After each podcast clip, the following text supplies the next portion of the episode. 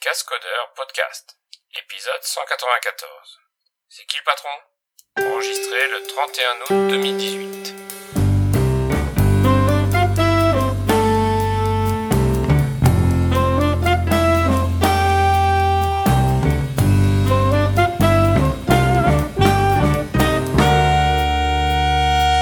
Bonjour, bienvenue à tous pour cet épisode 194 des Cascodeurs. Arnaud derrière le micro. Je suis content de vous retrouver. Ça faisait quelques mois que j'étais pas venu et apparu. Je suis bien content de vous revoir. Et aujourd'hui, bah, petite équipe, euh, fin des vacances oblige. Je suis avec la meilleure, obligatoirement, avec Audrey. Bonjour tout le monde. Ben moi aussi, je suis contente d'être de retour parce que j'en ai loupé quelques-uns également. Et ben voilà, donc euh, nous sommes le 31 août, donc voilà, fin de l'été, fin des vacances, reprise de l'école pour tous les, les petits, euh, la semaine prochaine pour la plupart hein, des, des, enfants. Et donc bah, les news, les news de, du mois, du mois d'août et de cette fin d'été euh, qu'on va essayer de, de, de vous partager. On commence avec les langages, comme d'habitude, traditionnellement. On commence avec les langages et bah, la news de cette fin euh, de mois d'août et qui fera certainement donc le, le, beaucoup de, de bruit euh, en septembre, c'est l'arrivée de, de, Java 11. Euh, donc là, fin euh, fin août, il y a quelques jours, il y a une première release candidate, c'est ça, hein, qui a été faite de, de, Java 11. A priori, on n'attend pas d'autres release candidates. Ils sont ils sont super confiants, ils sont à fond les ballons. Il n'y a pas de bug, il n'y a pas de problème. Pour l'instant ils sont ils sont à fond sur euh, il y aura peut-être pas d'autres releases candidates. Si tout va bien, la release euh, finale ça serait pour fin septembre, le 20 quelque chose septembre je crois euh, pour Java 11. Oui, je crois que c'est aux alentours de cette date-là. Donc Java 11 qui, qui arrive, euh, ça veut quand même dire quelque chose d'assez important pour euh, la communauté qui se pose beaucoup de questions de mais où j'en suis dans mes euh, dans mon support des LTS et des et du long terme? Donc euh, on, a on a pointé un, article de Stéphane Colborn sur lequel alors Stéphane Colborn pour ceux qui le connaîtraient pas, qui rejoignent le podcast ou qui rejoignent la communauté Java il y a pas il y a, pas longtemps, ça reste quelqu'un de, très très connu dans la communauté qui, a énormément travaillé sur euh, par exemple le framework JodaTime euh, que vous avez pu connaître avant Java 8 et qui c'est lui qui avait donc l'idée la, la, spec pour refaire les dates voilà en Java en Java 8 donc il est très très actif dans la communauté et donc euh, aussi au niveau du, du JDK, de la, de la JRI, etc., JVM, etc. Et donc il a fait un long article pour essayer d'expliquer bah, qu'est-ce que ça veut dire l'arrivée de Java 11 euh, en termes de support et en termes de coût euh, qui va avec, voilà. Puisque bah, comme vous le savez, jusqu'à jusqu'à Java 8. Jusqu'à Java 8, bon, c'est vrai que les, les releases étaient, étaient très très lentes. Euh, on a quand même mis de nombreuses années à, à faire Java, Java 9 notamment.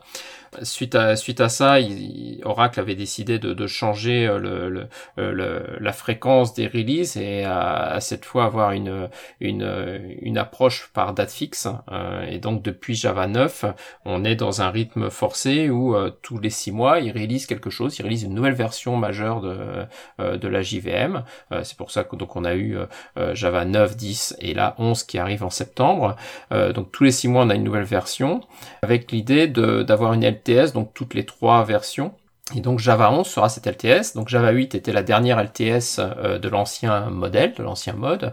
Et donc euh, bah, Stéphane pose les questions. Il a essayé de chercher les réponses. C'est pas toujours si, si simple que ça.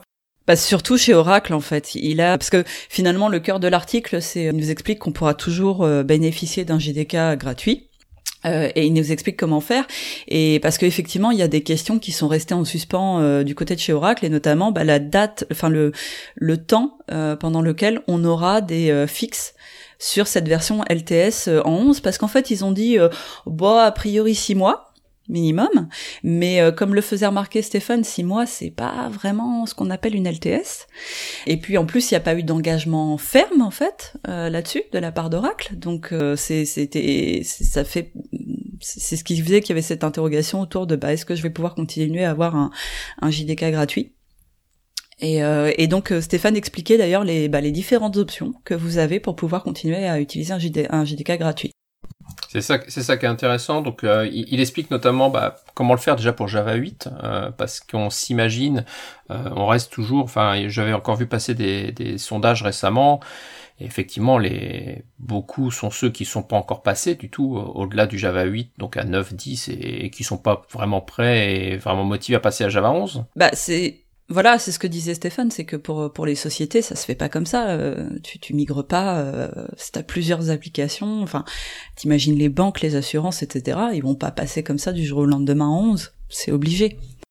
Et, euh, et, sur les sur les solutions qu'ils proposent, ils proposent pas mal euh, d'approches pour essayer de, de bah, déjà alors soit si vous voulez avoir du support Java 8 pendant plus longtemps de toute façon a priori donc il y a, y, a, y a, plein d'approches euh, entre celles bah, d'utiliser les euh, l'operating system puisque les packages qui sont distribués dans les euh, bah, donc dans les distributions Linux par exemple elles sont pour on va dire pour les distributions payantes c'est, c'est, en général Red Hat etc eux ils fournissent du support et donc derrière des, des, de la maintenance surtout en termes de sécurité puisque ça reste surtout le, le, le, le, problème de base c'est c'est oui je veux une JVM je si je veux rester sur une ancienne version euh, c'est que je veux quand même euh, me prévenir des problèmes de sécurité.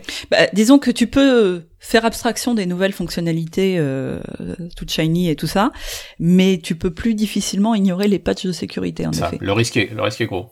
Ouais. Bah après il le mettait dans les options. Hein. Il dit tu peux t'en foutre de la sécu. Bon, je te le recommande pas, mais tu peux. une solution. Euh, ce, qui, reste, ce qui reste, euh, ce qui reste utile dans, aussi dans son article, c'est de souligner bah, la, le switch en fait qu'on voit euh, avec le, le, nouveau modèle d'Oracle, qui est que OpenJDK devient de fait vraiment la JVM de référence euh, de la communauté des développements. Il n'y a plus de différence euh, depuis Java 11 justement entre euh, la, la, la, JVM faite et packagée par Oracle comparée à, à celle d'OpenJDK. De, de, et d'ailleurs il y a le projet lui euh, Adopt, euh, Adopt JDK. Adopt JDK, oui. Qui lui euh, fournit des builds régulièrement sur toutes les, les, versions et donc eux, ils, pareil, ils fourniront pour Java 8 et Java 11, etc. des builds pendant un certain temps. L'idée, c'est de se rendre compte que hum, Aujourd'hui, avec le switch de, vers Java 11, la question qu'il faudra se poser, euh, peut-être avant de se dire, bah, est-ce que je veux switcher euh, de Java 8 à Java 11 euh, C'est aussi, est-ce que je veux rester sur Oracle, ce qui est souvent le cas. Hein. Aujourd'hui, il y a beaucoup beaucoup d'entreprises qui effectivement sont sur sur du de la JVM Oracle versus de la JVM OpenJDK. Aujourd'hui, du fait que la, la version OpenJDK est la même et que justement elle devrait fournir les fixe de sécurité, etc., pour un long, un long terme, parce que d'autres acteurs qu'Oracle se sont euh, positionnés là-dessus. Euh, alors Emmanuel est pas là, mais euh, Red Hat a déjà dit que de toute façon, voilà, il laisserait, il laisserait pas tomber Java 8 ou Java 11 et qu'il il continuera à backporter, à fixer les, à, à transférer les, les, fixes de sécurité. Oracle aussi a dit qu'il continuerait dans la limite du possible. Oui, mais la différence en fait, c'est qu'ils ne seront plus lead sur cette partie toute la partie maintenance finalement euh, bah ce sera euh, la communauté OpenJDK qui, qui prend le lead et puis probablement d'ailleurs Red Hat parce que c'est comme tu le disais ils ont vraiment ils ont déjà annoncé clairement l'intention d'être lead sur l'effort. C'est Andrew Halley en fait qui a dit ben voilà moi je je suis candidat, etc. Donc, euh, donc voilà, c'est exactement ce que tu disais tout à l'heure et ce que ce que résumait très bien Stéphane, c'est dire que maintenant le plus grand plus gros impact pour vous avec le JDK, le JDK 11, c'est que c'est à vous d'être actif dans votre choix de JDK, de plus euh, juste dire bah je voilà, je télécharge de, de, Oracle qui de toute façon ne doit plus être la référence. C'est ça, il y a du choix, il y a du choix entre entre OpenJDK, entre entre d'autres alternatives. IBM aussi est positionné sur le sujet euh, et il y a d'autres d'autres versions d'autres versions alternatives telles Zulu bah, il y a Azul, ouais. Et Azul propose une version gratuite via Zulu. Donc vous avez le choix, vous avez le choix des JDK. Euh, ça sera la plus grosse question à, se poser maintenant quand on quand on choisit, quand on upgrade, c'est aussi de choisir sa, quelle distro prendre. Euh, la OpenJDK euh, qui finalement sera le cœur pour tout le monde et donc celle de, de, référence ou une des autres distributions avec tous les impacts que ça a derrière effectivement en termes bah, de support, de support, de coûts. Euh, gratuité, c'est ça. Voilà, donc très bon article à lire de, de Stéphane Colborn sur son blog euh, suite à la, release donc imminente euh, de Java 11 euh, au mois de septembre. Toujours dans les langages, on a Kotlin donc qui passe en version 1.3. Milestone 2, c'est la Milestone 2 le, la version finale devrait plus tarder. Euh, donc dans celle-ci, il n'y a pas. Alors forcément, c'est c'est euh, une milestone, donc euh, il y a encore des choses qui sont expérimentales et enfin, je pense qu'il y a des choses qui vont le rester parce que là, on a l'introduction de ce qu'ils appellent les contracts. Finalement, les contracts, ça va vous permettre d'enrichir les informations qui sont renvoyées par une fonction, parce qu'à l'heure actuelle quand Kotlin fait du smartcast, par exemple, il regarde la signature de la méthode ou de la fonction.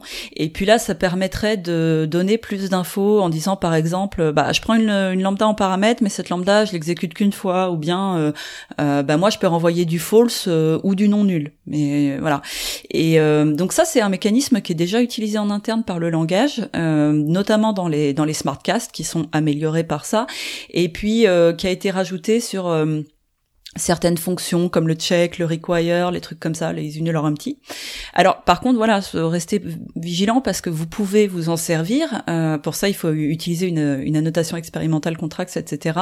Mais euh, autant ça restera stable a priori dans l'utilisation qui en est faite sur les fonctions euh, dont on parlait là à l'instant, euh, autant le la syntaxe en elle-même pourrait évoluer. Donc si vous si vous essayez de l'implémenter dans vos fonctions à vous, vous pourrez être amené à le, bah, refactorer plus tard euh, pour rester compatible. Après, il y a eu une mise à jour sur les coroutines. Euh, les coroutines, c'est euh, donc c'est très très très pratique parce que ça permet de gérer la synchrone plus, plus facilement. Et il y a une migration euh, il y a un travail de migration des, des coroutines de réécriture en fait. C'est-à-dire qu'ils ont pris tous les feedbacks en compte et puis entre la 1.2, je crois que c'est entre la 1.2 et la 1.3, ils ont commencé une réécriture. Et euh, donc dans cette migration qui vise entre autres à les rendre plus stables, euh, on avait un problème de compatibilité. Donc là ils ont résolu ce problème. On peut maintenant à nouveau appeler les vieilles fonctions suspend qui supportent maintenant l'introspection. et puis il y a un meilleur support des ce qu'on appelle les unsigned types. Euh, donc par exemple, c'est euh, donc c'est des types. Euh, alors moi j'en ai pas encore eu l'utilité à l'heure actuelle. c'est des types pas signés. Voilà, et donc euh, ils ont travaillé sur la conversion en vers et depuis un string par exemple. Euh, on a des extension functions, donc on peut faire euh, du range, ce qui peut être pratique avec des unsigned int par exemple. Il y a aussi des, hum, ils ont travaillé sur des méthodes sur les listes, etc. Voilà. Il y a une amélioration de l'API random. Il y a aussi l'ajout de l'API réflexion sur les sealed classes. Donc ça, ça peut être assez pratique parce que ça permet de pouvoir énumérer tous les types d'une sealed class en une seule fois. Puis deux ou trois autres petites choses, euh, voilà, on vous laisse aller voir dans, dans l'article. Mais donc la prochaine grosse version est pour bientôt. D'accord. Bon, bah, pas mal, pas mal d'améliorations, euh, ça arrive, mais on voit bien que les langages, voilà, avancent. Et bah, le petit dernier qu'on euh, ne peut pas ignorer, Guillaume, tu n'es pas là? Non, il n'est pas là. Euh, Attends, il vient de fêter son anniversaire, 15 ans. 15 ans. Oh là là. Euh, Groovy, euh, Groovy, bah, Groovy euh, est toujours présent, même plus que présent. Justement, dans l'article, ils en parlent de la, présence de Groovy dans, la, communauté Java. Euh, ça continue d'être un langage prédominant sur la sur la JVM. Et donc, ils viennent de sortir la 2.5 de Groovy et ils une preview de, la 3.0. Euh, sur la 2.5, donc euh, on retrouve pas mal de d'améliorations euh, sur les transformations AST. Euh, donc si vous, pour tous ceux qui font du Groovy, vous savez qu'il y a plein plein d'annotations. Euh, qui permettent de, bah, de comment de, de customiser euh, le, le, comportement de, de, de, de, vos classes, fonctions, méthodes, etc. Euh, pour pour justement éviter tout ce tout, alors soit éviter du code un peu un peu compliqué qu'on pourrait avoir à écrire en Java soit pour optimiser aussi euh, ce code. Euh, donc il y a beaucoup beaucoup de, de, de, qui existent et donc en, 2.5 ils en ont rajouté toute une nouvelle série. Alors j'ai pas en tête toutes les nouvelles euh, toutes les nouvelles transformations qu'ils ont rajoutées. Ils en ont amélioré aussi quelques-unes. Ouais, je les ai pas non plus, mais dans, dans l'article, il y avait un, une liste euh, qui est exhaustive, je crois, de toutes les, les transformations qui existent. Il y a les named param, euh, il, y a, il, y a, il y a les property options, visibility options, euh, les maps constructeurs. Enfin, il y a pas mal de euh, pas mal de, de, nouvelles de nouvelles annotations, pas mal qui ont été améliorées. Groovy 2.5, c'est toujours sur du, ça fonctionne toujours sur Java 7. Alors minimum 7 et même, en fait, ils mettaient 9 plus. Euh, simplement, tu auras des warnings, mais tu peux les ignorer. La version 3, elle visera, euh, elle visera Java 8 minimum. C'est 8 minimum, voilà. Et elle supporte déjà le 9 et en fait, euh, de manière pas officielle, elle supporte même le 11 finalement.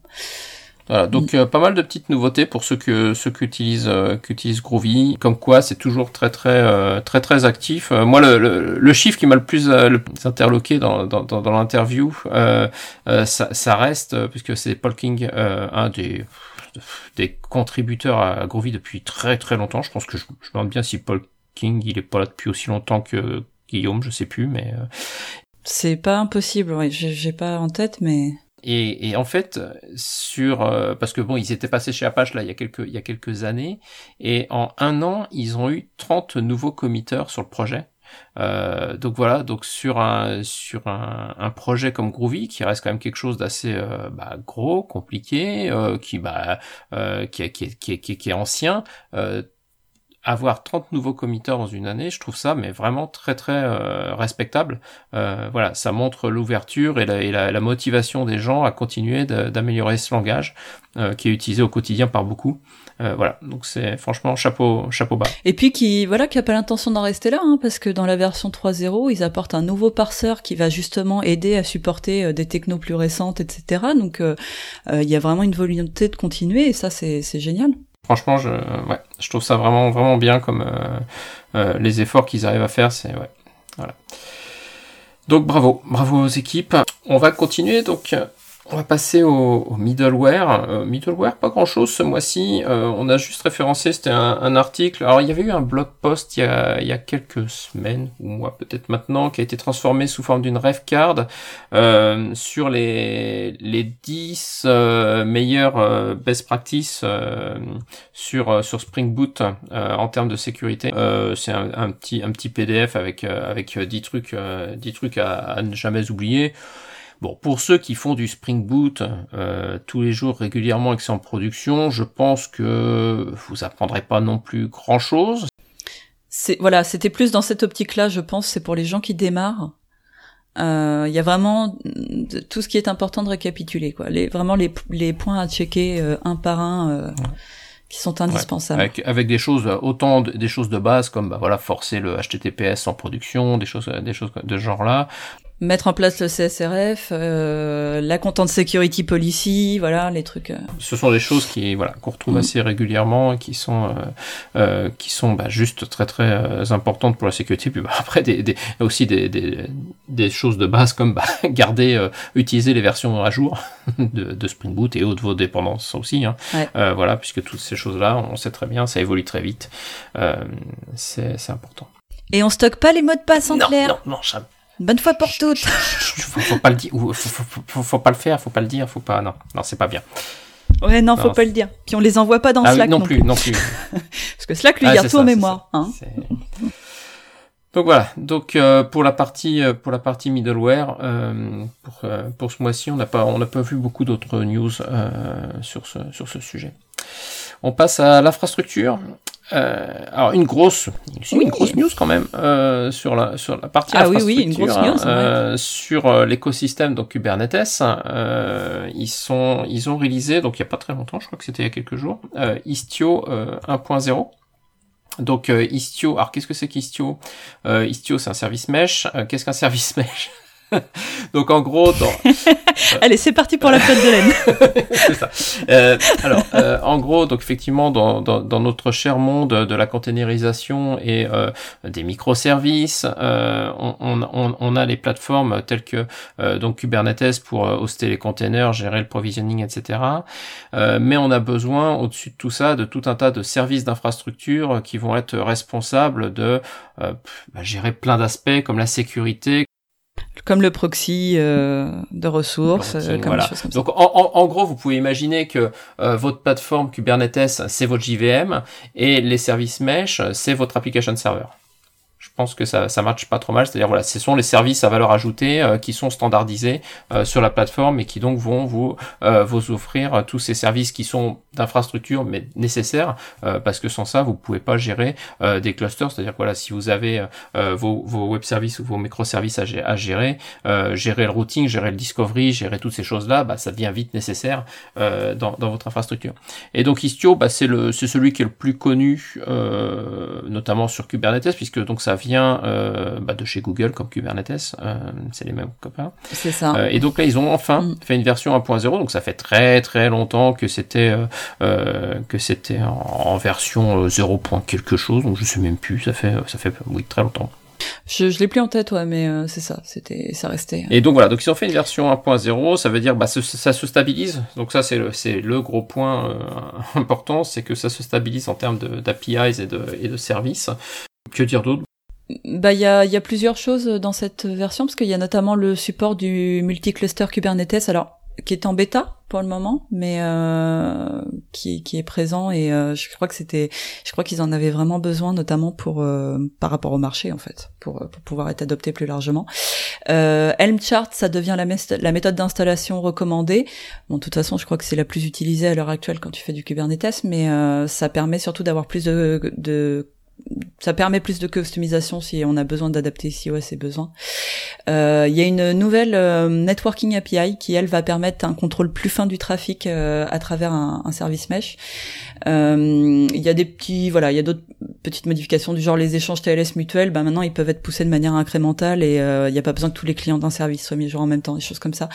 Bref on va vous laisse aller lire le, le détail mais voilà je pense que c'était aussi surtout cette version 1.0, elle était nécessaire par rapport au marché. Bah, plus plus plus enterprise euh, ready. Et, et justement, c'était ça que aussi je, je, viens de retrouver dans l'article. La, je l'avais je l'avais loupé, c'est juste au début, mais et donc la version 0.1, donc la première version qui avait été euh, qui avait été sortie côté, euh, euh, bah en fait, elle a juste un peu plus d'un an. Donc voilà, donc en un an, ils sont passés de la version Ouais, ils ont été la version 0.1 qui et, et, donc voilà, on en est sur ces technologies qui restent jeunes, mais qui évoluent très vite. Et donc voilà, donc enfin une version 1.0. Euh, et donc même ils ont même sorti, là je suis en train de voir announcing 1.0.1. Donc je pense que depuis le temps qu'on a regardé, voilà le 29 août, donc c'était on est le 31, donc c'est il y a deux jours, je l'ai loupé. Euh, mais ils ont ils ont sorti la 1.0.1. Voilà. Donc euh, il y a même déjà une bug fixe qui vient de sortir. Euh, toujours dans l'infrastructure. Alors un petit projet, un petit projet euh, rigolo, mais surtout très utile pour ceux qui auraient à euh, faire des choses spécifiques sur macOS. Ça nous arrive pas tous les jours, j'en conviens, mais des fois il y a certains cas d'usage où on peut avoir besoin d'avoir un petit macOS pour faire des tests. Et euh, comme vous le savez tous, euh, macOS et Apple, c'est sympa, sauf que c'est complètement propriétaire. Euh, normalement, l'un va jamais sans l'autre. On peut jamais, on peut pas mettre l'OS sans avoir du hardware et tout ça et tout ça et tout ça.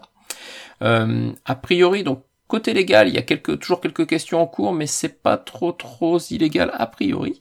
Mais le projet permet de faire tourner euh, donc les différentes versions de, de OS X, alors, relativement récentes, mais El Capitan, Sierra, iSierra, euh, Mojave pour la prochaine, sur QEMU et KVM. Donc ça devient intéressant parce qu'on peut euh, donc déployer sur en virtualisation sur une, une machine classique euh, Linux, etc. Euh, un environnement euh, macOS euh, pour bah, donc derrière si vous avez des tests, je ne sais pas, automatisés à faire sur ce genre de plateforme, euh, utiliser cette, cet environnement. C'est un projet qui est sur, qui est sur GitHub. je vous invite à consulter si ça peut si ça peut vous servir.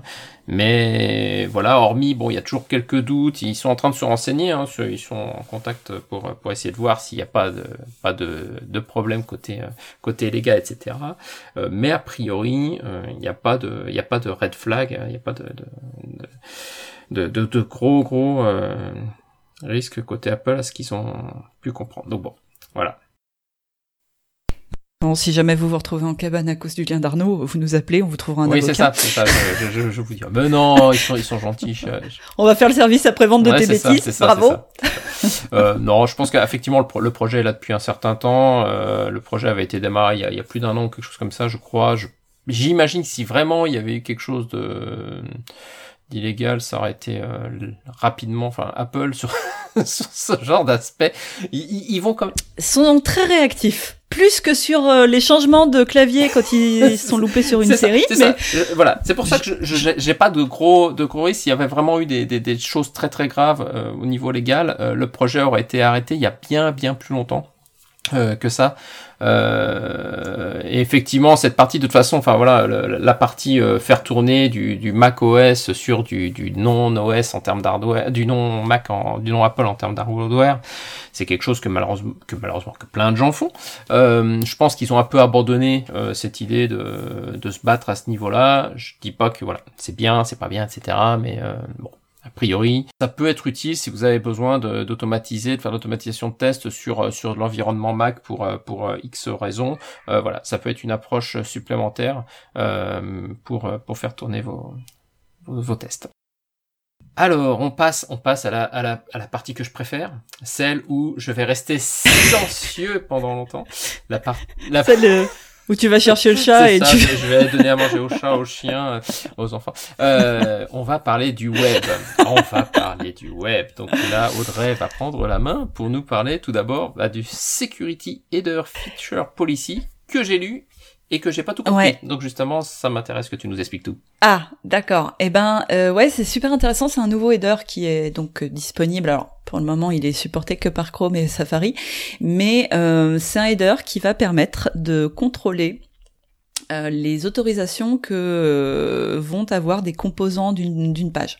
Donc, euh, par exemple, si vous avez une page qui contient une ou plusieurs iframes, vous n'avez pas forcément envie que ces iframes aient accès à la géolocalisation, à la caméra, au vibreur ou je ne sais quoi. Et donc, ce security header, bah, il va vous permettre. Alors, c'est de la même façon si vous avez déjà travaillé avec, si vous vous êtes déjà mangé des problèmes de cores, hein, ça c'est un petit classique quand on fait du web. eh bien, ça, on, ça se gère de la même façon, donc on va avoir euh, différents niveaux euh, de euh, d'autorisation possible. On va pouvoir faire self et donc là on accepte que ce qui vient de son propre domaine. Non, on n'accepte rien du tout. Euh, origin, c'est là on va définir les, les domaines qu'on accepte. Ou étoile, et là c'est open bar.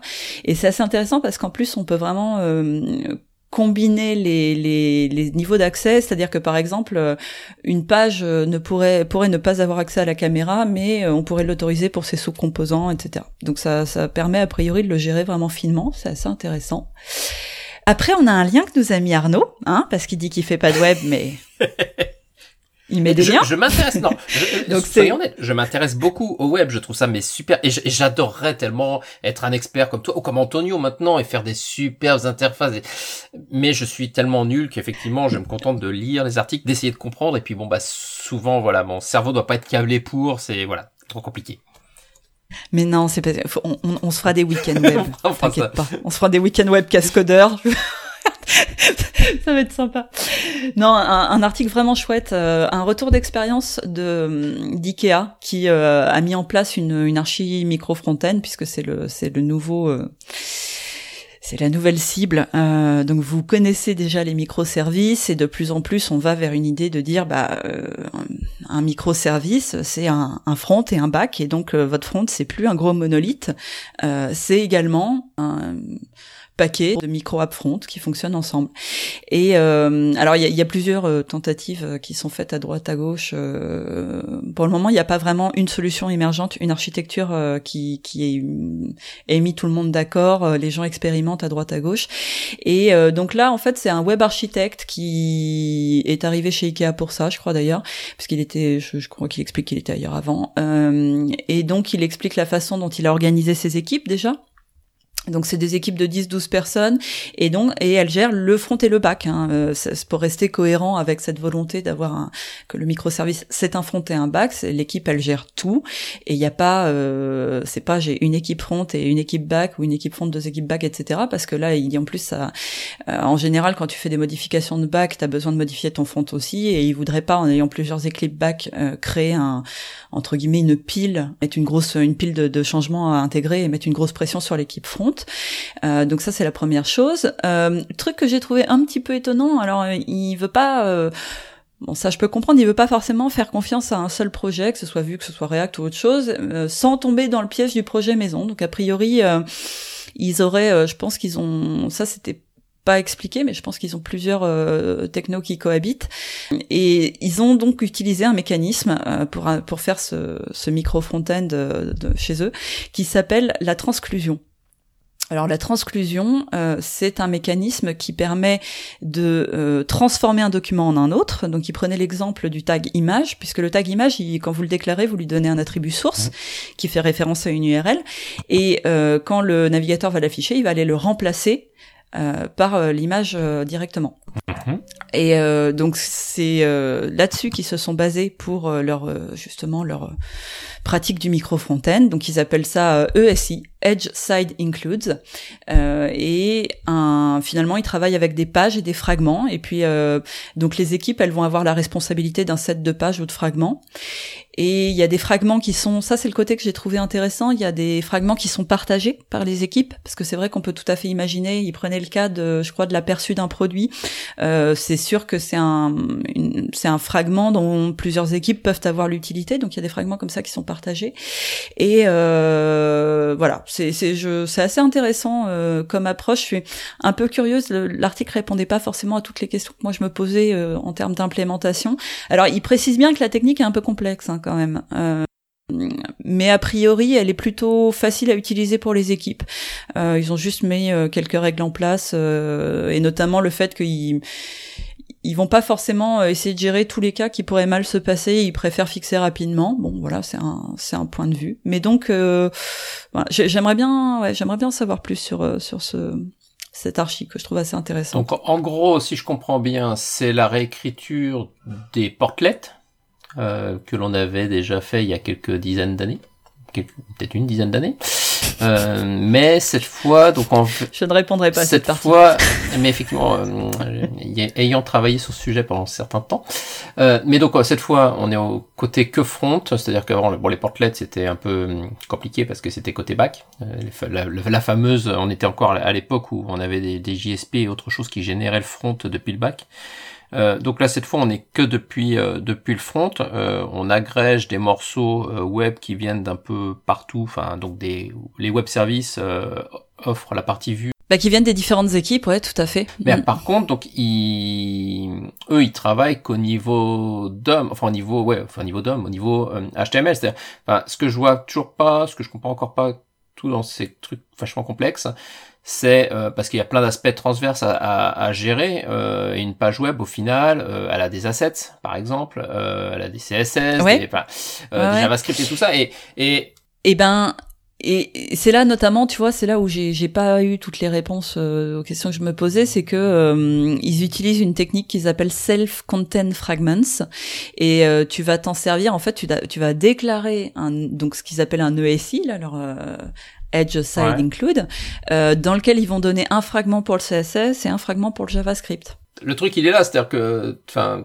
quand tu construis ta page, au final, euh, t'as des CSS, des images, des machins, bon, t'as plein de trucs dans ta page, euh, mais si chacun vient rajouter son petit bout, euh, faut pouvoir, euh, bah, faut voilà, faut, faut le mécanisme pour pour les importer. Bah, c'est là où je serais intéressé de voir comment ça se fait, euh, comment ça se passe justement au moment où euh, ils réagrègent tous les morceaux, parce que c'est souvent le, le souci, c'est bah oui, mais le design, etc.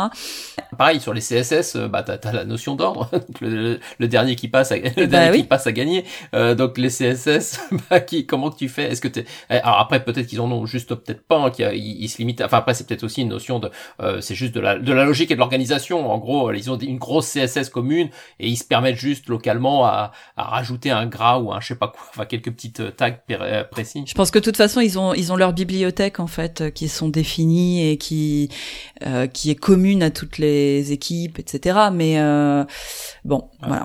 Ok. Bon, en tout cas, c'est, enfin, c'est intéressant. C'est intéressant de voir que, que ça évolue, euh, ça évolue côté front pour suivre la partie back qui, euh, qui, qui va sur du sur du microservice et sur sur, sur de la décou sur des découplages.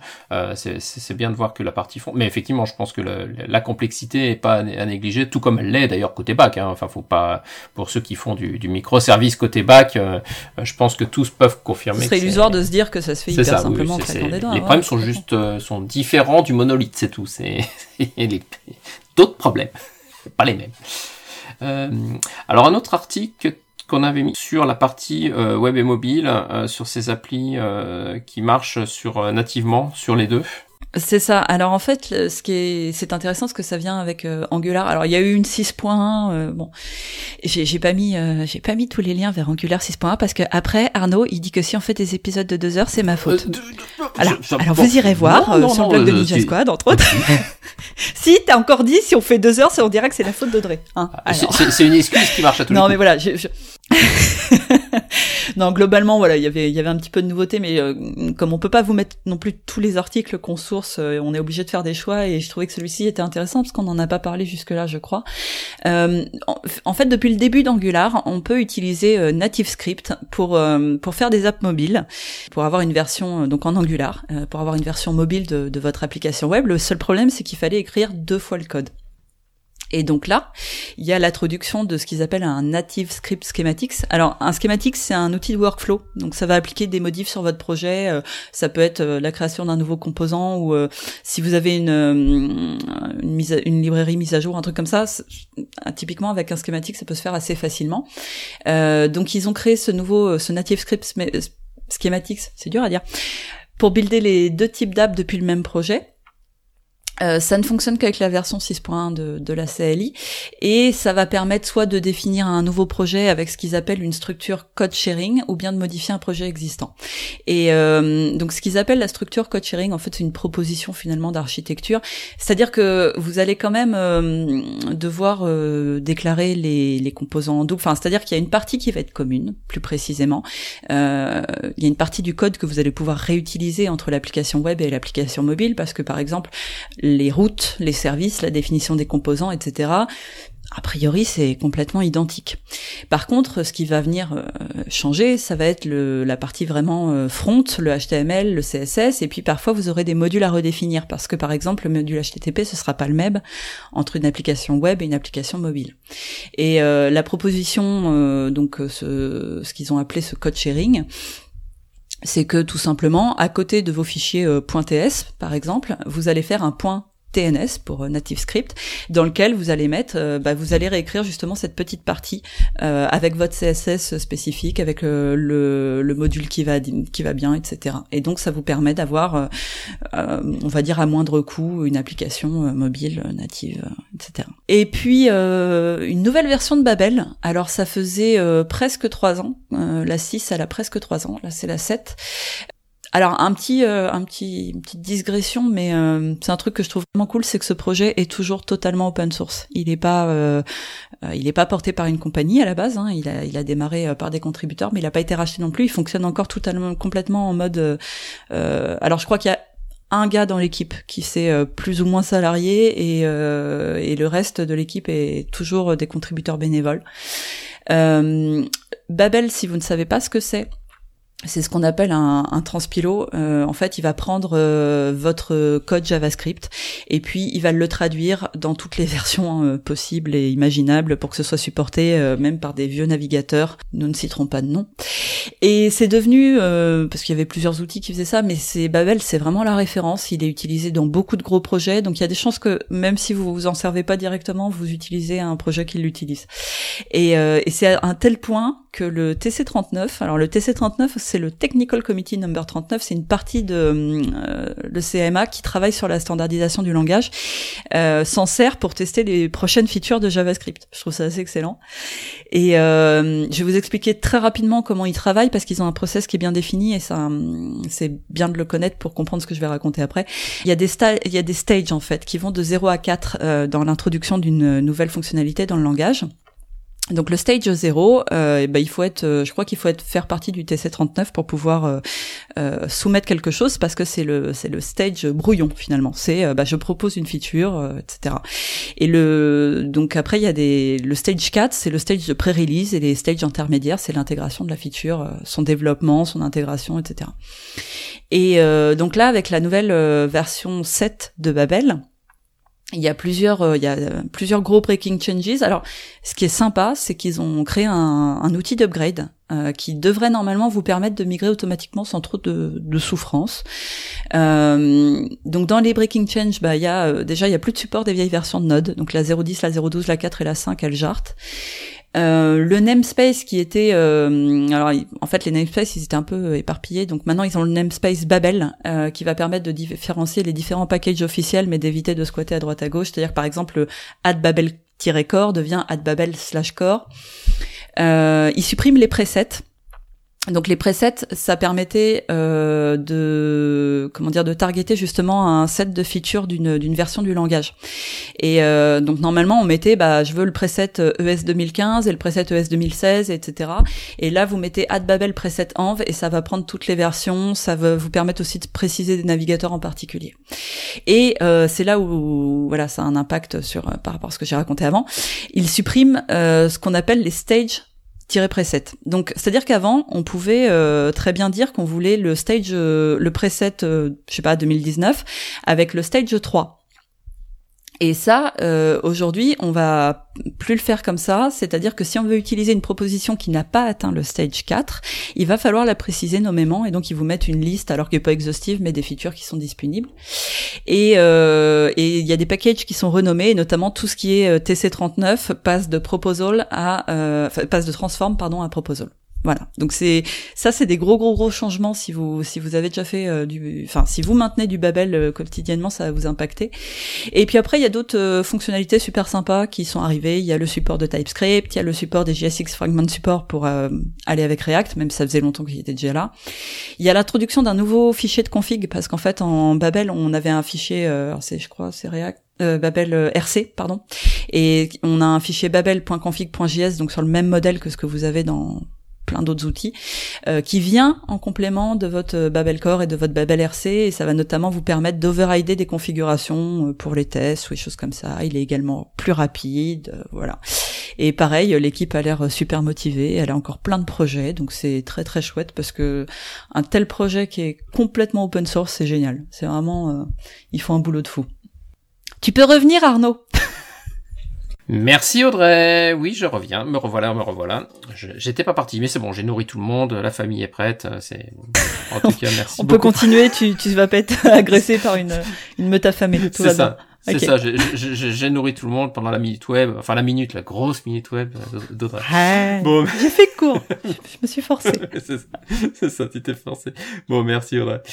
On passe maintenant à la partie, alors data, on aurait pu la mettre partie cloud, on aurait pu euh, le mettre sur plein de sujets. On aurait presque pu le mettre en société loi organisation aussi. Ou en guerre intersidérale, euh, puisque là c'est euh, c'est Redis, donc qui a euh, il y a quelques jours euh, annoncé un changement euh, sur sa sur ses licences et donc a rajouté donc Redis.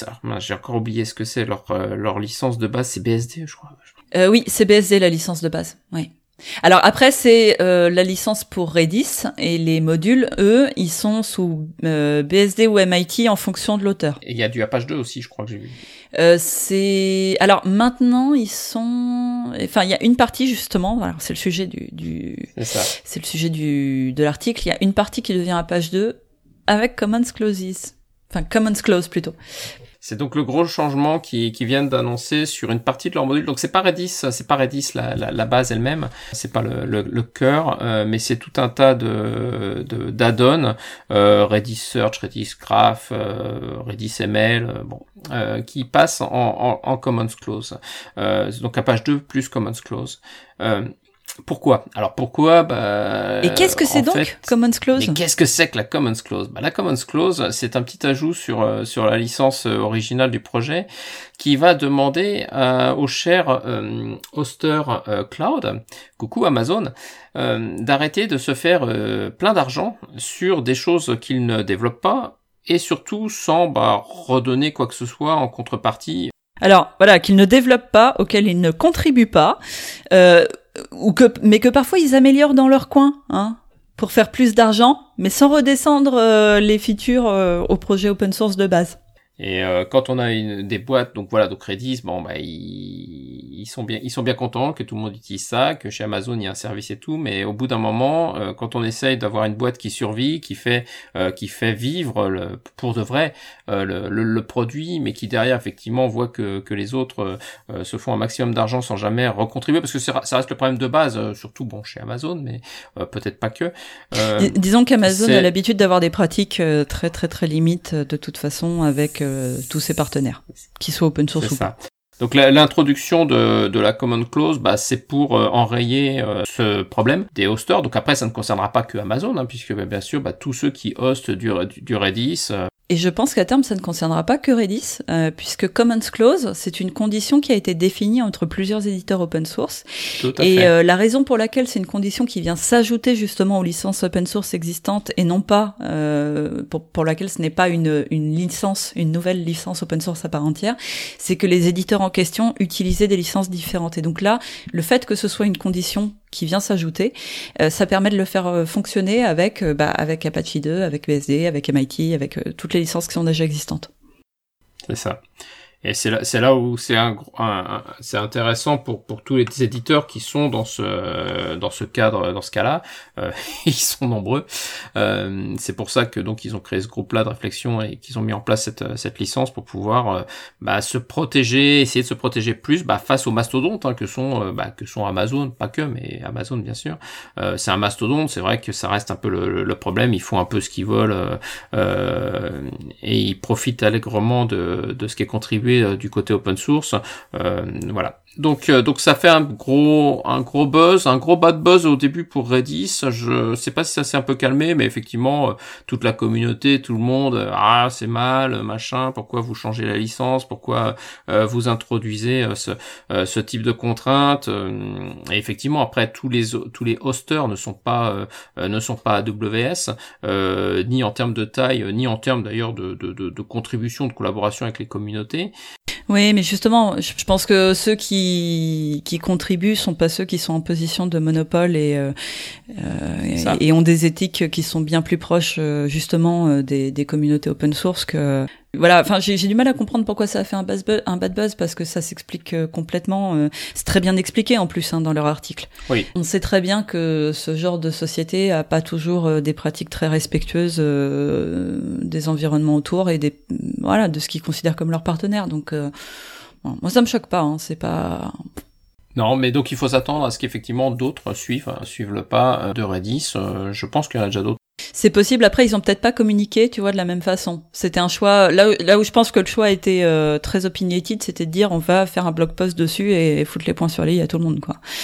C'est ça. Bon. Et- mais bon, en tout cas, c'est très bien expliqué. Ça explique le, le pourquoi du comment. Et donc, bah voilà, va falloir s'attendre à voir changer. Puis ça permet euh, aussi bah, de euh, prendre conscience de ça, hein, parce que euh, on, on est beaucoup à utiliser les cloud providers dans, dans notre vie professionnelle et on prend pas forcément. Alors on, on a conscience que voilà, on est en train d'utiliser des espèces de mastodons euh, qui monopolisent le marché, etc. Mais on n'a pas non plus conscience de tout ce qu'ils font et c'est bien de garder ça à l'esprit. Le, pro- le- le problème des intermédiaires et on, on en revient comme dans plein d'autres domaines hein, qui est pas lié que à l'IT mais voilà euh, comme le pauvre petit agriculteur dans Ouais. le fin fond de sa- qui, qui récupère très peu euh, Voilà, parce que la centrale d'achat du supermarché est passée entre deux et qu'elle, elle s'est gavée. Voilà. Et là, c'est exactement la même chose euh, avec euh, voilà avec Amazon qui prend un petit peu partout bah, les offres open source euh, qui bah qui par défaut ont des licences très très permissives et qui leur permettent de bah, de fournir des services qui font payer. Et des services de qualité, hein, parce que euh, voilà. Euh, derrière, ils ne recontribuent pas euh, ni aux efforts de, de, de production de ces services euh, et encore moins en, en monnaie saignante et trébuchante, oui.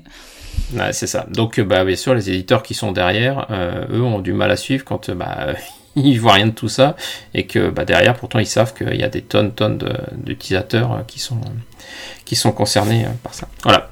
Donc, voilà. Donc la, licence donc Redis, mais pour certains modules. Hein, donc bon, vous inquiétez pas, on n'est pas en train de parler de tout. c'est juste une partie de des modules Redis. Après, voilà. Qu'est-ce que ça va vouloir dire pour AWS on, je crois pas qu'il y ait eu de réponse pour l'instant. J'en ai pas vu passer. Plus, J'en ai pas vu passer non plus, mais il va falloir qu'ils fassent quelque chose. Voilà, donc euh, ils ont plusieurs solutions. Ça va, je pense qu'ils peuvent se passer d'un milliard ou deux sans pleurer. Hein. Écoute. C'est ça, c'est ça. voilà, mais il va falloir qu'ils trouvent un accord pour euh, pour pouvoir continuer. euh, à les deux, à, à s'ils veulent continuer à offrir ces services. À mon avec- avis, ils vont pas mettre la clé sous la porte parce qu'ils commencent à, à, à rendre un petit peu de ce qu'ils utilisent abondamment. C'est ça. Voilà, donc euh, donc petit euh, petit buzz là de cette fin d'été fin d'été sur Redis, mais euh, mais voilà. Pour euh, pour notre part, on trouve ça plutôt positif comme message. Ça reste ça reste important pour tous les acteurs du monde open source de se protéger aussi contre ceux bah, qui ont plus de capacité à faire de l'argent que que les entreprises, euh, que les petites entreprises qui sont derrière. On passe à la partie outillage? Tout à fait. Allez, on démarre avec GitHub. Pas grand chose cet été, mais une petite mise à jour sympathique quand même sur euh, les branches protégées qui sont euh, maintenant beaucoup plus euh, configurables, customisables qu'ils ne l'étaient avant. Donc, euh, pas ce sont pas des fonctionnalités euh, Git de base, ce sont vraiment des fonctionnalités GitHub qui permettent de définir euh, différentes règles sur la gestion de vos branches, notamment bah, de forcer à ce qu'il y ait, je sais pas, par exemple, un certain nombre de reviewers ou qu'il y ait certains checks automatiques qui, qui passent. Ou le fait que tu peux pas pusher directement dans certaines branches, ça doit passer par un merge un tas de règles comme ça que vous pouvez définir au niveau de, de GitHub de la config de vos projets.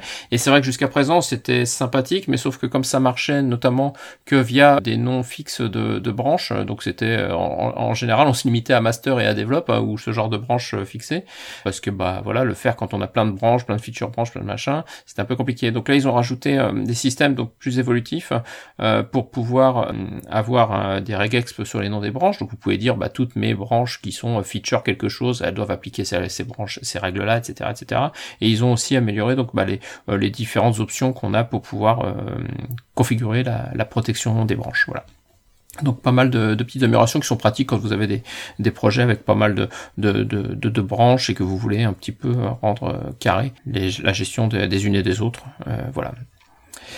Autre petite euh, news côté outillage sur Docker. Donc ça, je l'ai vu passer, c'est pas encore mergé. Hein. ça sera notamment dans la prochaine, hein, dans 18.9. Ça a été déjà donc mergé côté Mobi, je crois, c'est ça. Et donc il y a le backport là qui arrive côté euh, Docker, etc. Donc c'est l'introduction d'un nouveau système de connexion au, démon. Donc comme vous pouvez peut-être l'imaginer, on peut se connecter au démon notamment en local via le via la socket euh, via la socket var, je ne sais jamais son nom, que Docker ou je sais plus quoi. Vous avez aussi un, mode de, communication natif qui est possible euh, en remote, mais vous n'aviez pas jusqu'à présent de terminaison de, possibilité d'utiliser un SSH. Et donc ils viennent de rajouter, là, ils viennent de, ils sont en train de, merger euh, la possibilité donc de se connecter via SSH euh, sur un Docker remote et donc bah, avec tous les avantages que cela porte en termes de, sécurité, puisque le, le, le, endpoint remote qui existait jusqu'à présent, bah, il était nativement pas sécurisé. Donc après, si vous vouliez le faire, fallait mettre un reverse proxy, fallait encrypter, machin, enfin bref, c'était un peu compliqué. Euh, voilà, donc là par défaut, maintenant vous aurez enfin un accès SSH avec toutes les choses qui vont bien euh, pour vous connecter sur un, sur un Docker remote. Donc ça simplifiera un peu cet aspect euh, connexion remote au, au démon Docker autre news, ah, faut vraiment que je la fasse, Audrey, t'es sûr Ah bah oui, hein, c'est euh, moi je t'ai dit, tu les mets, tu te oh, débrouilles. Oh, oh, là là là. Ah bon, allez, je me flagelle un petit peu. Gradle a ressorti une release. Donc, euh, donc Gradle a sorti une version 4.1. Ils viennent donc le gros gros changement de la version 4.1, c'est euh, il y a une fonctionnalité qu'ils avaient commencé à développer il y a quelques temps, euh, qui était l'incrémental Java Compiler. Donc comme vous le savez tous, euh, le, la commande javac, elle est censée faire euh, de la compilation incrémentale. Ça c'est dans la théorie. Euh, elle le fait bien sûr puisqu'elle change normalement, elle ne recompile que ce qui a été modifié par rapport dans les sources. Après, elle le fait d'une manière très très légère. si vous supprimez des classes, il y a plein de trucs où de, voilà ça supprime pas dans le dans dans l'espace dans la sortie. Enfin il y a plein plein de trucs où vous pouvez vous retrouver dans avec des états de compilation par rapport à vos sources qui sont euh, borderline et généralement incohérent. Donc euh, Gradle a, fait euh, ses propres optimisations pour pouvoir gérer ça intelligemment et donc pour pouvoir bien comparer que bah, tout ce qui est en entrée et en sortie soit cohérent et que donc bah, il y a soit une véritable compilation incrémentale et qu'on compile que ce qui est nécessaire quand on modifie les, sources, bon, pour aussi optimiser le temps, bien sûr. Et donc, bah, ils ont considéré que là, ça y est, c'est, stable, il n'y a plus de bugs, en tout cas, plus de bugs référencés. Le reste, c'est pas des bugs, c'est des features. Voilà. Et donc, euh, ils viennent d'activer par défaut euh, cette fonctionnalité dans, dans, Gradle. Voilà.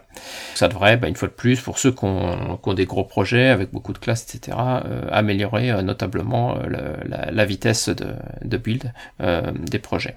Il y a une autre chose qui a, été améliorée, qui est, qui est assez intéressante. C'est quelque chose d'ailleurs qu'on n'a pas chez Maven, du moins nativement. Euh, c'est le fameux nettoyage. Euh, bah si, vous l'avez, ça s'appelle un RM-RF. Oui, c'est ça, voilà. Gradle, donc avait le, Gradle avait le même voilà, donc euh, le, fameux RM, RMRF du, du .m2 folder. Euh, pareil chez Gradle. Bah, chez Gradle, ils ont un peu plus de folders puisqu'il y a, il y a y a tous les build caches, il y a tous les, il y a tous les repositories, etc. locaux et tout ça. Ce qui est donc encore un peu plus compliqué. Et donc là, ils ont rajouté un système pour pouvoir nettoyer euh, automatiquement ce répertoire, notamment bah, sur les vieux caches, puisque bah, eux, ils ont des systèmes très avancés de cache, donc ils cachent plein de trucs, ils mettent en copie plein de trucs, ils font plein de shawan, plein de trucs comme ça. Voilà, donc ils, ils ont rajouté une fonctionnalité pour pour nettoyer ça. Ils ont aussi pas mal avancé. Euh, c'est pas encore en, version finale, c'est en RC3, mais donc là, ça commence à, à, être stabilisé sur leur version de, du DSL Kotlin, euh, puisque vous savez que euh, y a enfin Gradle par défaut, le, DSL est en, est en Groovy, mais vous pouvez aussi euh, l'écrire depuis un petit bout de temps en Kotlin. Et donc là, ça y est, il s'approche enfin de la version 1.0 la, la, finale, elle sera dans la 5.0 de Gradle. Voilà, c'est ça, c'est ça. Ça arrivera en version 5.0, donc qui est attendu dans, dans, dans, les prochains mois. Et puis après, bon, bah, pas mal de petites, euh, améliorations locales euh, sur sur la sur l'utilisation du, keyword snapshot dans les plugins, euh, dans la déclaration des plugins, plein de petits trucs à droite à gauche. Bon là pour les pour les aficionados de, de Gradle, allez voir la release note. Mais voilà, donc ils avancent, font leur petit bout de chemin. Et donc la 4.10 est sortie. Ah, tu vois, ça s'est bien passé. Ah là là, j'ai réussi. Bon. Et moi, je trouvais ça plus drôle de te laisser te débrouiller avec, j'en suis désolée. Ah, c'est ah, ah, ça, en fait, c'est ça, elle le fait exprès. Elle est méchante, elle est méchante. Méthodologie, un, un, article intéressant. Euh, Très. Sur, euh, sur SRI, c'est un article de Google, ils expliquent, bon, qu'est-ce que c'est que pour eux, euh, SRI, donc le site Reliability Engineering, qui n'est pas l'OPS, mais qui est un peu l'OPS, etc. Bon, oui, mais juste, attends, justement, ça, ça fait partie des trucs où ils disent bien, pas tout mélanger, quoi. Donc, ce qui est très intéressant dans cet article-là, euh, c'est qu'ils mettent en opposition, et c'est vrai que c'est une erreur que beaucoup font, euh, euh, la notion de, de SLA, euh, donc de SLA en français, de SLA et de SLO. Et donc, le SLA, donc service level agreements, euh, généralement, c'est ce que vous avez quand vous êtes client d'un service. Euh, votre provider, votre euh, vous fournit un SLA et donc il vous dit que bah il est censé, vous n'êtes pas censé avoir plus de temps de temps de panne que en termes de, temps, etc. Et en général, vous avez des contreparties financières. Donc, euh, euh donc genre, bah voilà, euh, mon euh, mon instance AWS est tombée pendant plus de tant de temps et vous m'aviez vendu que j'avais pas de downtime ou quoi que ce soit. Donc, merci monsieur de me refournir de l'argent en échange. Ça, le SLA, c'est effectivement donc contractuel entre le client et, euh, et, le, et le, vendeur euh, pour euh, bah, quand ça va mal. Et ce qu'ils mettent donc eux en avant et ce que je trouve très bien fait dans cet article-là, donc c'est effectivement c'est la notion de SLO qui est tout autant, si ce n'est donc beaucoup plus critique à gérer, c'est le service level euh, objectives. Et en fait, donc ce qu'ils expliquent dans, dans leur article, alors bien sûr déjà ils expliquent que tout le monde n'est pas Google et que euh, bien sûr vous n'allez pas chercher à avoir la même la même qualité de service pour bah, qu'un Google et certainement pas pour tous vos services. Et, donc la, garantie euh, d'objectif, en fait, c'est la, manière de déjà de euh, de détecter au plus tôt bah, l'incident, puisque bah, effectivement, euh, ça, ça fait partie des, des problèmes de base. C'est quand on a un incident, bah, faut le savoir au plus tôt. Si vous voulez que justement le service soit down le, le moins de temps possible, bah, faut, faut le savoir au plus tôt. Et puis le prévenir, donc c'est-à-dire effectivement comment je vais détecter, comment je vais anticiper les pannes, et donc comment je vais surveiller bah, mes systèmes et toutes ces choses-là pour pouvoir éviter les outages. Et donc avant qu'ils arrivent et que j'en arrive au problème de SLA où là, bah, vu que mon système était down, je dois des sous à mon client. Et donc c'est ça qui est assez intéressant. Donc après, bon, bien sûr, ils relistent leurs articles. Euh, vous avez tout un workbook de, de sur le SRI euh, qu'ils ont écrit chez Google, sur toutes leurs bonnes pratiques, etc., etc. Euh, mais cet article est assez est assez intéressant justement sur voilà sur comment ils gèrent et quels sont les objectifs. Et donc pour eux, voilà, ils, mettent bien en avant le, le fait bah, de capitaliser et surtout donc de prendre le temps parce que finalement, on en revient au problème de base qu'on a le même en côté développement, c'est la dette technique, c'est-à-dire que si on n'investit pas sur la dette technique et si on n'investit pas sur des sujets qui sont comme le SLO pour prévenir le problème, et ben derrière vous allez payer sur le SLA euh, parce que votre système est down, etc. Voilà. Et ce qui est intéressant, c'est qu'il y a la notion de, ils ont un budget erreur euh, qui est assez conséquent et qui euh, se traduit bah, sous le fait de, de, enfin, de la manière suivante, c'est que les, les, en fait, leurs équipes doivent passer un temps minimum à faire euh, de l'amélioration finalement et donc à revenir sur cette fameuse date technique qui euh, bah, côté Ops se traduit en tiens je, je vais faire le pompier. Et euh, donc c'est ouais c'est vraiment bien cet article. Beaucoup aimé. Ouais voilà. Donc on vous invite à le lire. Ah et ouais l'autre truc intéressant c'était qu'ils insistaient sur le fait que tes SLO donc tes service level objective ils doivent être orientés vers les besoins de l'utilisateur. Donc, euh, faut vraiment, euh, c'est pas ce que toi t'estimes important, hein, c'est ce qui est important pour ton utilisateur. Donc voilà, donc article très intéressant. Et puis bah si vous voulez en savoir beaucoup beaucoup plus sur la partie SRI et notamment chez Google, bah, il y a le lien vers le, le livre et il y a tout un, un gros gros article euh, en ligne. Euh, sécurité, euh, la grosse, la grosse news là qui a eu euh, cet été, donc bah, c'est la release de, du protocole TLS 1.3. TLS 1.3, faut faut voir que la alors, TLS 1.2 c'était il y a 10 ans je crois. Ouais, TLS 1.3 ils ont démarré le travail dessus en 2004. Et si vous vous demandez pourquoi ça a pris autant de temps, c'est parce qu'en fait, il y a eu pas mal de lobbying de la part des États et des sociétés privées pour ne pas rendre TLS 1.3 trop trop performant, parce que vous comprenez, c'est quand même vachement pratique de pouvoir espionner les gens. Et euh, TLS 1.2 pour ça été pas mal. Donc il y a eu beaucoup de débats sur euh, un certain nombre de fonctionnalités. Euh, de TLS 1.3. La sécurité c'est bien, mais effectivement, faut pas que ça gêne certaines personnes. Tous ces débats euh, qui ont été très longs. Euh, TLS 1.3 donc est, enfin euh, finalisé la, la, la, la norme. Euh, donc après les implémentations, je crois pas qu'elles soient toutes là. Euh, ça va prendre un certain temps bien sûr. Ce qui est donc après il y a eu aussi beaucoup de d'améliorations. Surtout vraiment sur l'aspect sécurité, c'est-à-dire que le, le handshake globalement a été euh, quasi complètement revu. et d'ailleurs c'est pas, c'est bien répété, c'est que 1.3 c'est pas une c'est pas une évolution de la 1.2, hein. on est presque sur un autre protocole finalement. Donc, euh, donc le handshake, c'est ce, cet échange que vous avez euh, euh, quand vous allez euh, contacter un serveur. Vous commencez par le vous présenter et, et lui donner votre clé et vous mettre d'accord sur la manière dont vous allez échanger et notamment sur le l'algorithme de crypto qui va être utilisé pour la suite des échanges. Et euh, donc ça faisait un appel en, trois temps finalement. Et ça, ça se faisait avec euh, des clés statiques. Et donc ça, euh, c'était pas terrible parce qu'en fait, quand la clé était secrète était compromise, ben on pouvait déchiffrer les anciennes communications. Et ça, maintenant, ce sera plus possible parce que ça va être fait par des clés éphémères. Donc c'est beaucoup plus compliqué à surveiller, ça plaisait pas tellement cette mesure-là. Euh, c'est aussi un peu plus compliqué à débugger évidemment, mais euh, mais ça nous assure un meilleur niveau de de, de protection euh, de nos identités. Euh, il y a un, un, nouveau service qui est le zéro RTT. Alors c'est ce qu'ils appellent le zero round trip time, et donc vous allez pouvoir établir votre session TLS en un seul échange en envoyant toutes les données dans un seul paquet. Bon, bah vous vous en doutez, euh, c'est vachement moins sécure. Hein. Donc, euh, c'est d'ailleurs euh, c'était un changement qui était très très controversé. Il y a aussi la liste des algos qui sont autorisés, des algos de, crypto symétriques qui a été très très très très très réduite par rapport à, à 1.2 parce qu'en 1.2 il y avait des algorithmes qui étaient faibles, qui étaient acceptés et ça permettait des attaques par repli. Donc là, tous les survivants de la purge qui ont été faites, ce sont des algorithmes à chiffrement intègre. Et puis il y a une partie des, euh, messages justement de la négociation qui étaient avant en clair et qui sont maintenant chiffrés. Euh, la seule chose qu'on peut toujours pas chiffrer, c'est euh, le nom du serveur parce que ça c'est une alors c'est une grosse limitation en termes de vie privée, mais en fait c'est une question qui est tellement compliquée à résoudre d'un point de vue technique que pour le moment elle est pas réglée. Alors il y a aussi d'autres d'autres modifications à côté, mais on va dire que ça, c'est l'essentiel. Et il y a un truc important que je tenais à ajouter, c'est que les algorithmes asymétriques à courbe elliptique font maintenant partie de la définition de base. Et j'ai toujours rêvé de dire ça. voilà. C'est un bel accomplissement, voilà. Je, je suis très contente. Je, ma vie va beaucoup mieux là d'un coup, tu vois. Voilà. Non, c'est super intéressant le travail qui a été fait autour, mais euh, les, on sent qu'ils en ont bavé, quoi. On sent que c'est arrivé dans la, dans la douleur. Euh, bon, mais c'est là, c'est l'essentiel.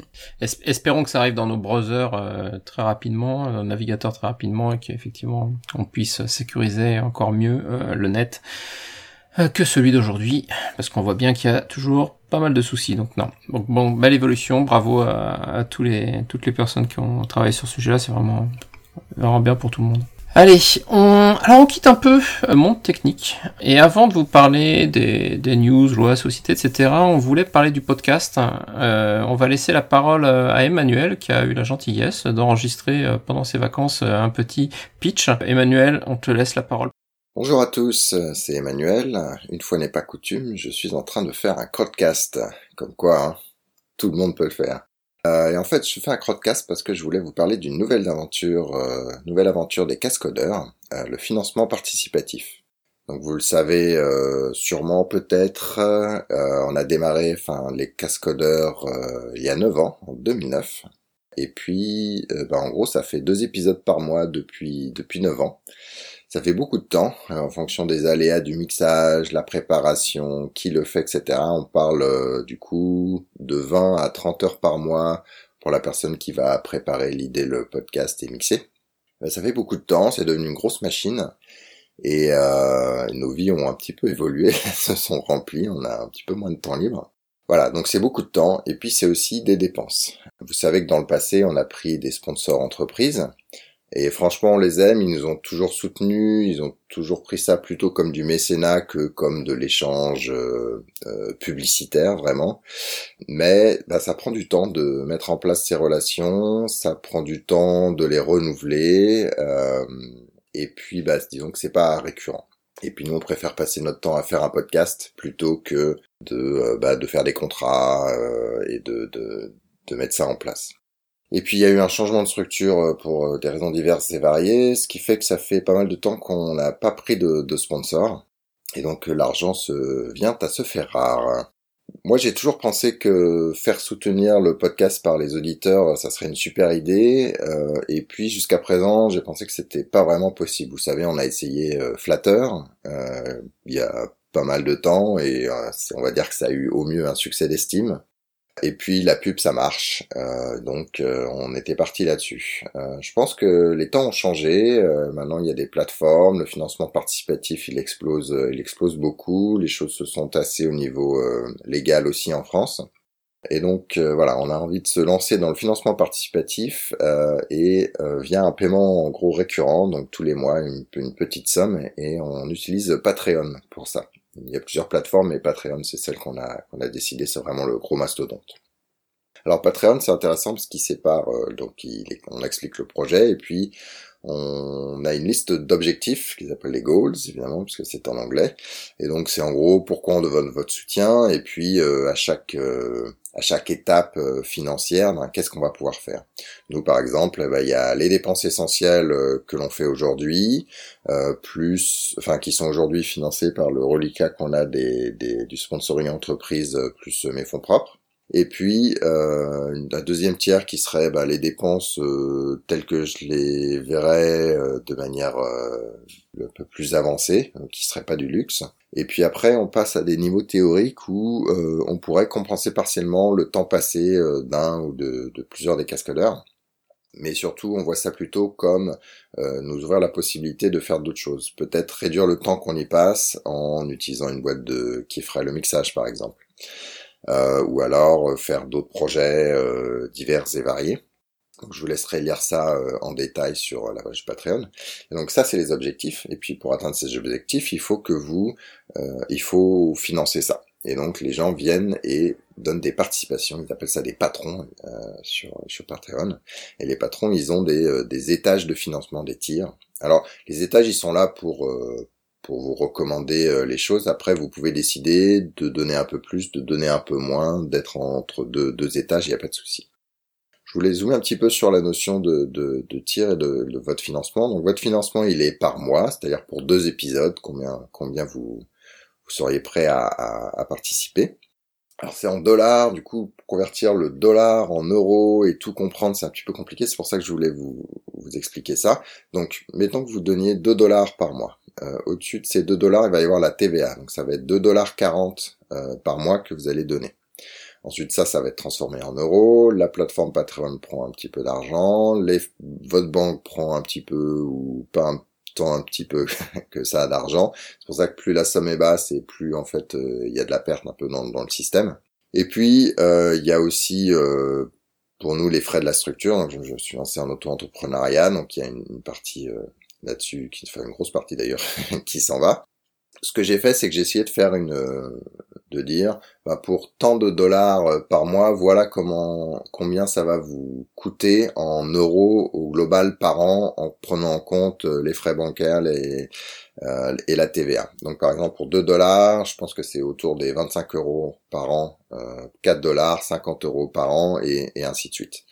Il y a tout le détail euh, sur la page Patreon, donc je vous laisserai euh, zoomer là-dessus. Voilà, si vous écoutez les cascodeurs, si vous appréciez ce qu'on fait et que vous aimeriez euh, nous soutenir, participer, eh ben, eh ben voilà, maintenant il y a, le moyen.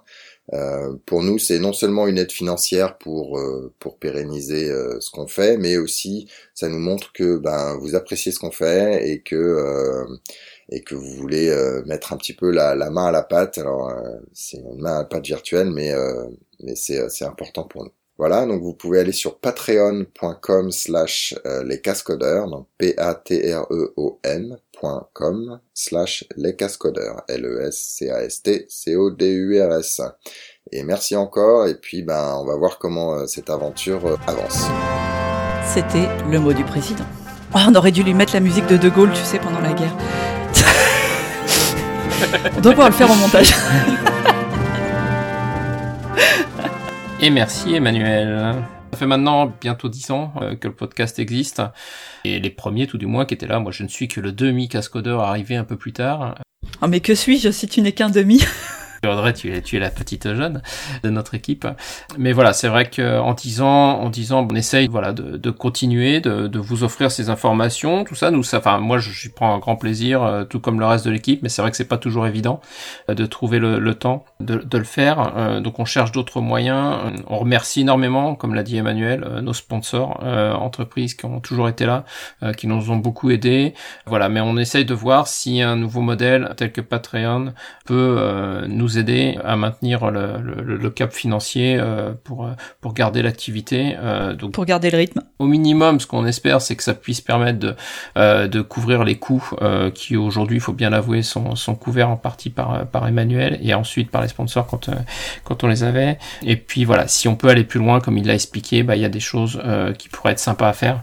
Ça peut être bien, mais c'est vrai que c'est beaucoup de temps à préparer l'épisode lui-même, comme comme là on l'a fait aujourd'hui, et surtout beaucoup beaucoup de temps à le monter. Euh, Audrey l'a fait plusieurs fois, moi je l'ai fait euh, une fois ou deux. Il prend beaucoup beaucoup de temps euh, de faire en sorte que l'épisode soit de bonne qualité à, à écouter. Et même si on n'est pas expert comme Emmanuel et qu'on va un petit peu moins vite que lui, ça prend beaucoup de temps parce que c'est quelque chose qu'on peut pas faire en parallèle d'autres choses. Il faut écouter, il faut mixer, il faut voilà, faut il y a plein de choses à faire. Pensez à mes pauvres voisins qui écoutent des bouts de cascodeur pendant 48 heures tout un week-end. Parce que ah, ils entendent l'épisode en boucle. Euh, ça, moi, je le fais avec le casque quand même. Euh, là, c'est. Ouais, je, je, moi, je m'en fous, je suis toute seule. Euh, c'est pas la plante verte que je dérange, donc euh, j'ouvre les fenêtres et j'en fais partager. Toi, j'en fais profiter aux voisins. en avant-première. Vous nous dites ce que vous en pensez. Euh, on, on, remettra toutes les infos bien sûr sur le sur le site web. Euh, il y a une page dédiée, il y a la page Patreon, puis il y a bah, la liste des cascodeurs sur le groupe les cascodeurs. Et puis quand on l'annoncera sur Twitter, bah n'hésitez pas à nous faire part de, de vos feedbacks. Est-ce que ça vous choque? Est-ce que ça vous voilà Est-ce que qu'est-ce que vous en pensez? Est-ce que vous vous en fichez? Voilà, on, on, essaie, on essaye, on cherche. On espère que que, que vous trouverez ça l'idée intéressante pour nous aider. Voilà. Donc merci à tous pour vos possibles contributions futures et, voilà, n'hésitez pas à nous faire des retours. Ça y est, donc on passe loi, société, organisation, donc c'est là où on sort quand même de la partie euh, IT pure pour parler un peu de ce qui va de ce qui va plus loin. Le premier article c'est euh, Even anonymous coders leave fingerprints. Donc, euh, en fait, c'est des. Ah alors, je pense que vous avez déjà entendu parler de, de ces. Euh, comment on pourrait appeler ça? Enfin, il y, a une, catégorie dans les sciences qui permet de. On est capable de retrouver l'auteur d'un texte parce que euh, il y a des manières euh, grammaticales, il y a des, constructions de phrases, des choses comme ça en dehors hein, de je parle pas vraiment de l'écriture en elle-même, hein, je, parle vraiment de la, la, façon dont le texte est construit. On laisse des empreintes dans ce qu'on écrit. Et en fait, le truc intéressant, c'est qu'il y a deux, euh, je crois que c'est des femmes d'ailleurs, c'est deux chercheuses, qui ont réussi à faire la même chose avec du code. C'est-à-dire que elles sont parties de, elles ont utilisé euh, les code jams, euh, qui sont des compétitions de code organisées par Google. Elles ont pris, alors il y avait une centaine, elles ont testé, enfin il y a eu plusieurs euh, plusieurs euh, tours de l'étude et le premier tour je crois que c'était avec une centaine euh, de développeurs différents en prenant huit morceaux, morceaux de code pour arriver à établir un profil bah ils étaient capables à plus de 96% de dire qui avait écrit ce, ce, bout de code après. Et alors c'est la, la, technique en fait, elle va décompiler le binaire vers du C++ en préservant apparemment les éléments uniques qui forment la signature de, de notre façon d'écrire du code. Il y a plusieurs applications qui seraient possibles parce que euh, ça pourrait, il y en a qui sont sympas, il y en a qui, qui sont, enfin, il y en a qui sont sympas, il y en a qui seraient pratique, disons, et il y en a qui, d'un point de vue euh, éthique, poseraient des gros problèmes. Euh, la première, c'est que par exemple, ça permettrait d'identifier un étudiant qui aurait pompé du code au lieu de produire le devoir qu'il était censé euh, produire. Ça pourrait éventuellement euh, permettre d'identifier un dev qui aurait violé une clause de non-concurrence. Là, on rentre dans les cas un peu plus problématiques. Et ça pourrait, ça ce serait chouette, mais euh, ce serait d'identifier l'auteur d'un malware. Euh, mais la contrepartie, c'est que ça veut dire qu'on peut aussi identifier l'auteur d'un outil, par exemple tel que Tor, qui permettrait de contourner la censure. Donc euh, c'est, pour le moment, ça fonctionne avec euh, juste euh, le code d'une personne. Hein. Donc si, un, si vous êtes un contributeur hyper actif sur GitHub, bah, vous pouvez finalement vous retrouver profilé comme ça. Il y a des petits trucs qui sont qui sont rigolos dans l'étude. Il disait qu'apparemment un senior c'est plus facile à identifier qu'un junior. je crois qu'on prend des prend des manies en vieillissant, tu sais. et, euh, et pareil, plus la problématique est complexe, plus la, problématique à résoudre est complexe et euh, plus le code serait facile à désanonymiser, ce qui paraît logique. Et donc les prochaines étapes de, ces recherches, ce serait d'arriver. Euh, il y, a ce qui est rigolo en plus, c'est qu'ils ont déjà commencé. Ils cherchent à identifier les développeurs d'un pays à un autre. Ils ont fait des toutes premières recherches vraiment au stade expérimental et apparemment ils seraient capables de faire la différence. Je crois qu'ils avaient pris euh, Canada et Chine, un truc comme ça. Et, ensuite, l'étape d'après, ce serait de chercher à voir comment le travail d'équipe impacte euh, la façon dont on écrit. Et je pense qu'il l'impacte très fortement, puisqu'en général, dans une équipe, on se met d'accord sur un certain nombre de règles un peu tacites. Euh, donc, euh, donc voilà. C'était, je trouvais ça rigolo. Euh. Pas mal, effectivement. Je sais pas si c'est, je sais pas si c'est rigolo, si ça me fait peur. Les deux sont, enfin, les deux aspects sont intéressants en tout cas. Voilà, on en revient toujours au même problème, hein, c'est l'utilisation qui est faite de, de, de, cette solution et, euh, et, autant elle peut être, ça peut être vu comme juste amusant. C'est super intéressant, mais là, comme ça part des binaires, effectivement, c'est différent. Dans le code source lui-même, c'est vrai qu'on peut facilement savoir un coup de git blame qui c'est. Euh, c'est vrai que là, on est réussi euh, à identifier depuis les, les, binaires. Et donc derrière, on pourrait, quand Windows Bug ou comme Audacity a planté sur mon ordinateur il y a 20 minutes hein, et que je le déteste et je le hais, je pourrais automatiquement savoir qui a écrit ce code qui a planté et faire une vendetta. Oui, alors avant de te plaindre, vu que c'est un projet open source, tu vas nous installer la dernière version. Après, on en reparle. oui, oui, oui. oui, mais ça, je l'ai découvert que avant l'enregistrement et donc euh, la personne responsable que je suis ne fait jamais une upgrade avant de faire euh, quelque chose d'important avec, tu vois. Je, te dis ça parce qu'en fait, il y a un article que j'avais euh, mis puis enlevé parce que bon, il était pas, je, trouvais qu'il apportait pas vraiment plus, suffisamment de valeur, mais sur euh, sur le déclin. Alors c'est un article qui est sur le Frama blog, je pense, qui est sur le déclin des de, de la contribution open source. Et et il y a un constat qui est fait que quand tu prends les projets type IRC, etc., bah il y a de moins en moins de contributeurs. Et ce qui est un vrai problème. Et on en revient, enfin 어. Tu vois, au problème de tout à l'heure aussi, de dire bah oui, un projet open source comme Redis, euh, enfin comme une partie des, des, modules de Redis peut pas vivre non plus que de l'air du temps, etc. Et, euh, et voilà. Et, après, c'était parce que c'était beaucoup de témoignages. Je, le trouvais euh, assez négatif, émotionnellement négatif en fait, parce que c'était beaucoup de témoignages de, de gens qui défoncent l'open source hyper gratuitement parce qu'ils ils sont dans un système consumériste à fond. Et il faut pas oublier que derrière, ouais, c'est des gens bénévoles comme nous hein, finalement quand on fait notre podcast et que bon ben peut-être essayer d'être constructif. Je suis d'accord. Alors c'est pour ça. En fait, tu vas suivre un des conseils de l'article, tu vas installer la dernière version et après tu feras, tu pourras. Alors fallait tweeter, euh, y conseiller, tu vois, de communiquer, de dire que ta, ta, ta dernière mise à jour s'était bien passée et que ça fonctionnait bien et tout ça. Voilà, tu feras ça. Bon, j'avoue que, que pour le coup, euh, vu comment on utilise Audacity et, et, et la qualité de, de, ce logiciel pour pour ce que l'on en fait, enfin franchement, euh, ils peuvent être fiers ceux qui contribuent à ce projet-là parce que moi, enfin moi je trouve ça euh, hallucinant la qualité de, de ce genre de logiciel open source.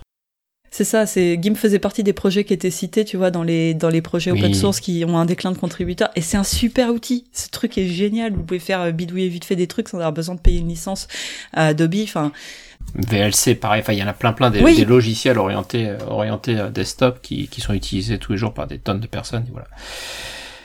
En tout cas, donc bah merci pour ce, ce retour sur cet article effectivement euh, sur la, la, recherche et le tracking des, des committeurs. Euh, c'est intéressant. Petit donc sujet cette fois, euh, donc qui fait aussi, on va dire, euh, mais qui bon permettra peut-être aussi de rouvrir les, les yeux à certains. Alors c'est pas un je crois que c'est une vidéo que j'avais linkée, euh, vous regarderez, mais euh, c'est comment donc DefCon, c'est une conférence sur tous les aspects sécurité il y a une jeune femme qui nous montre comment euh, sur les fameuses machines à voter, puisqu'aux US euh, ils ont euh, les machines à voter, et donc c'est un sujet qui arrive régulièrement en France de ah mais si on se mettait à voter en remote via des machines ou via tout ça, ça serait tellement mieux que nos petits papiers et puis de se casser les pieds de les compter un par un. Je crois que c'est même pas là, c'est pas du, du vote à remote, hein. c'est pas du vote à distance.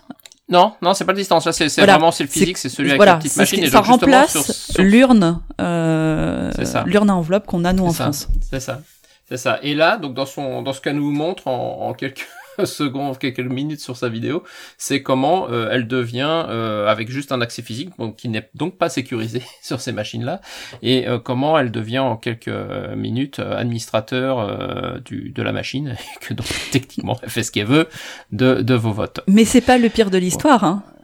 Le pire de l'histoire, c'est que c'est une gamine de 11 ans qui a trouvé comment faire. Parce que euh, en fait dans cette dans cette conf il y a des, des concours de hackers un peu et euh, il y a a priori il y en a qui doivent être destinés aux enfants. En tout cas il y a toujours euh, des enfants qui participent tous les ans. la machine à vote ça fait partie des, des, des sujets en fait. Hein. Parce que là c'est comme on parle d'une machine qui est utilisée dans 18 États quand même. Et, euh, et c'est là, c'est une, une, petite fille de 11 ans hein, qui a trouvé comment faire. Pour tous ceux qui sont pour ces aménagements et pour utiliser ce genre d'outils, bah voilà, on en reste toujours à discuter. Et je, bon, je pense que dans nos communautés, on reste toujours très très inquiet euh, de l'utilisation de ce genre d'outillage. C'est vrai que ça parle pas à grand monde euh, quand on sort de, de, notre de notre domaine, euh, mais on voit bien que voilà, euh, le risque est là, le risque est très grand. Euh, voilà, je pense qu'on on, passe pour des oiseaux de mauvais augure parce qu'on, nous, on sait que techniquement, ce qui, enfin, on sait ce qui peut se passer techniquement derrière, ce qui n'est pas le cas de la majorité des gens qui, eux, ne vont voir que le côté confortable, euh, qui s'entend, hein, mais là, on parle d'enjeux qui, est beaucoup, qui sont beaucoup trop importants pour euh, pour se permettre de laisser la sécurité euh, de côté. Donc voilà, bah, peut-être que peut-être qu'on va nous écouter maintenant.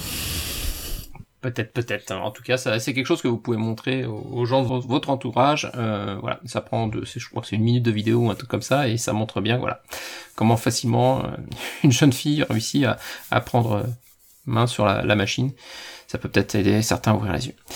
Euh, alors dernier article vidéo plutôt. Euh, donc c'était une, une, une, présentation qu'a fait euh, Jérôme Petazzoni euh, que vous connaissez donc peut-être euh, et surtout pour tout ce qu'il a pu faire dans le domaine des containers de Docker. Il y a passé pas mal d'années.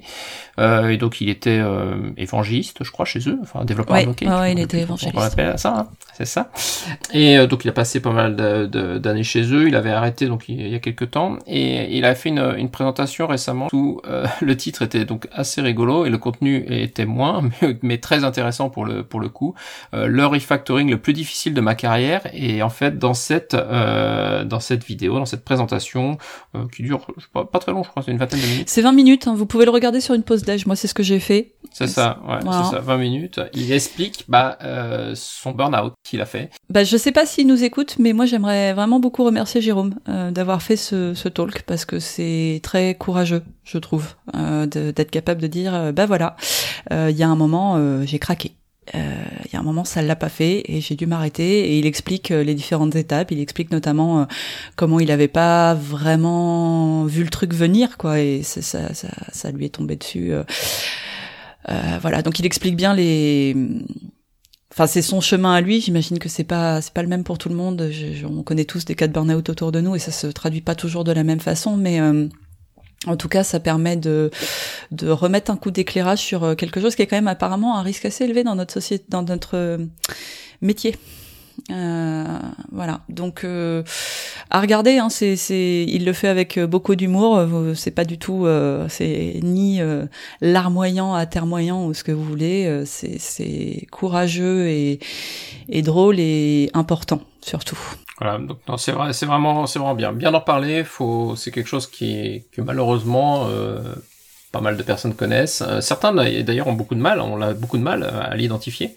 Et, comme tu dis, ça, concerne beaucoup d'informaticiens, surtout ceux bah, qui euh, en font une passion. Et c'est vrai que voilà, c'est, c'est un peu le risque. Oui, parce que en plus, le côté vicieux, c'est que tu peux faire un burn-out en étant heureux. Hein. Dire, euh, Tout à fait. Jérôme n'était pas particulièrement malheureux. Par contre, il avait un rythme de fou, de, de fou furieux.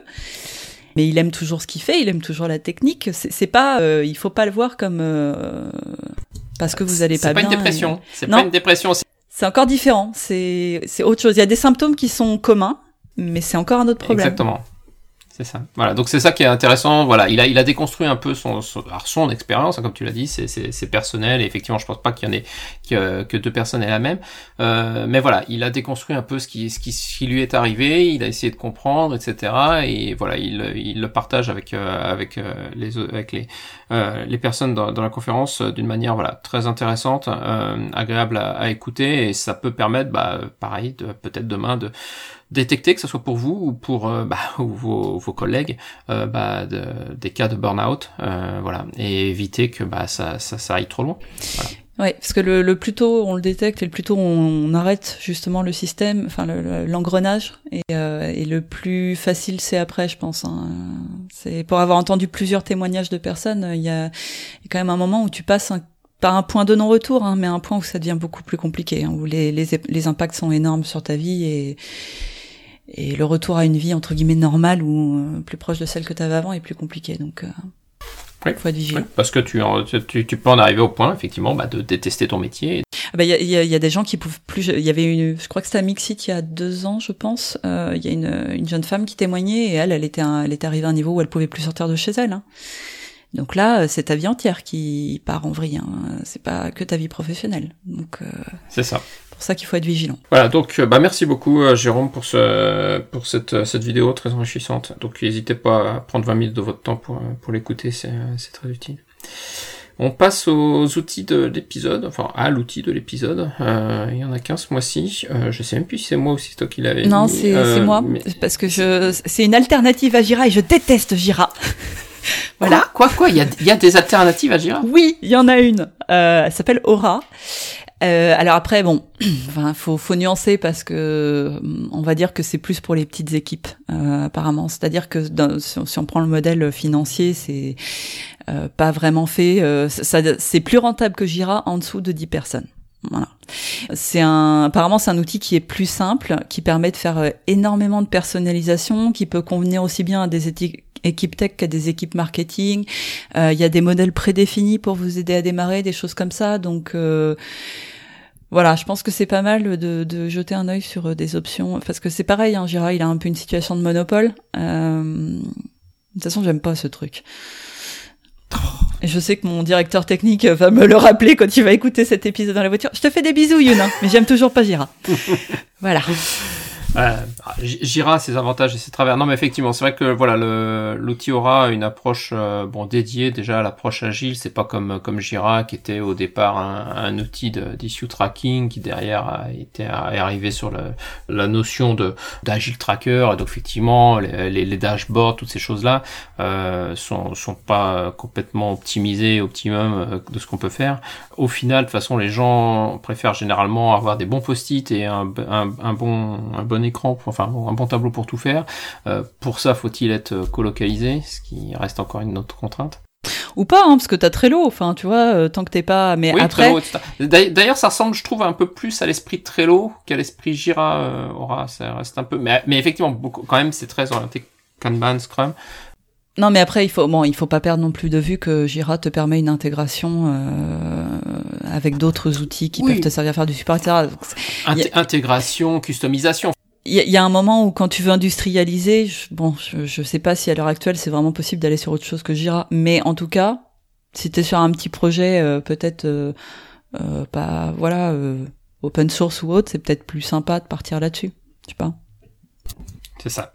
Ça peut, en tout cas, pour, pour, pour démarrer quelque chose de simple. Voilà. Ouais, Donc Un, un, petit outil à regarder aura pour remplacer Jira. Voilà. On passe aux conférences. On va terminer avec les conférences youhou, on n'a on a, on a pas tenu deux heures. C'est bien ça Je ne sais pas, donc regarde l'heure, je suis pas sûr. on n'est pas loin. Hein. Alors, alors les conférences, euh, pour terminer, on a donc au mois de septembre, euh, traditionnellement, mi-septembre, c'est la rentrée des classes et on a le Jug Summer Camp à La Rochelle. Euh, je sais même pas s'il reste des places au Jug Summer Camp. Je, je, suis pas sûre. Je crois que quand j'ai fait les, quand j'ai mis les, les, notes à jour, il en restait. Je suis pas sûre qu'il y en ait encore. Ouais, je sais pas s'il reste encore. Euh, donc ça c'est mi-septembre. Euh, ensuite on a Paris Web euh, début octobre, les 4, 5, 6 octobre. On a DevFest Nantes, là, là, là, compliqué à dire ça. DevFest Nantes, euh, donc mi-octobre, le 18 et 19, donc eux c'est sold out. Alors c'est sold out, mais ils devaient rouvrir un, ah, un slot de place. Alors je sais pas s'ils l'ont fait ou s'ils vont le faire. Donc euh, ouais, donc bah, à, à, surveiller, mais a priori, enfin les places sont chères. les places sont chères. Cher à avoir, pas cher. le ticket n'est pas élevé pour le niveau de la conférence, mais par contre, faut se battre. c'est ça, c'est ça. Euh, Jenkins World, bon là pour le coup vous m'y retrouverez. Euh, Jenkins World Europe euh, fin octobre, donc du 22 au 25, c'est à Nice. Donc euh, j'espère qu'il y aura encore du soleil en fin de fin du mois d'octobre, qui fera beau et tout ça. Euh, il y a même un joli code de réduction de 20% sur vos places si vous voulez venir. voilà sur le wiki, ou enfin sur le, le site web. des cascodeurs. Euh, Vox Days microservice du 29 au 31 octobre. Coucou Antonio. Donc ça c'est ce qu'il est en train de, de, préparer. Donc euh, euh, les Vox Days comme vous savez c'est des, des journées ou des doubles journées sur des mini Devox on va dire. Et donc là il a créé une première version à Paris qui sont liées sur les uniquement sur la technologie des microservices, enfin tout ce qui tourne autour des microservices. Voilà. Donc du 29 au 31 octobre, je, le CFP doit être ouvert je crois de mémoire. Ouais, je pense euh, qu'il est ouvert. Je pense pas. Mm. Euh, DevFest, donc Toulouse cette fois le 8 novembre, Devox Belgique euh, du 12 au 16 novembre, qui est sold out aussi, bah déjà. Depuis un moment, oui. Ouais, euh, Bordeaux, euh, Bordeaux IO. BDX IO. Le 9 novembre. BDX, BDX IO, voyons BDX, Arnaud. BDX, BDX Bordeaux. Oh ouais, mais c'est temps, quoi. BDX IO, enfin, je veux dire. Ah Euh, le 9 novembre, ils sont sold out aussi, wow, impressionnant. D'ailleurs, j'ai pas mis les dates dans l'ordre, bien joué. j'ai mis BDX.io après Devox Belgique, bravo. Ouais, c'est ça. Ça s'appelle le talent.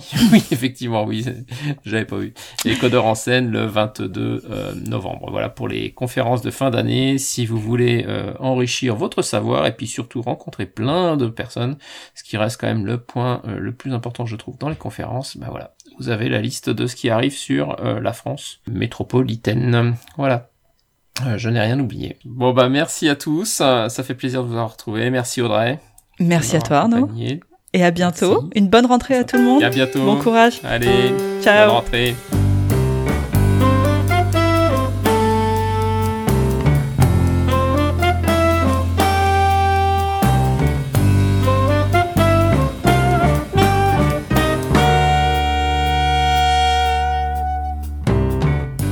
Thème musical est le thème numéro 3, gracieusement offert par podcastem.com. P-O-D-C-A-S-T-T-H-E-M-E-S.com. Le logo a été dessiné par Nicolas Martignol, alias le Touilleur Express. www.touilleur-express.fr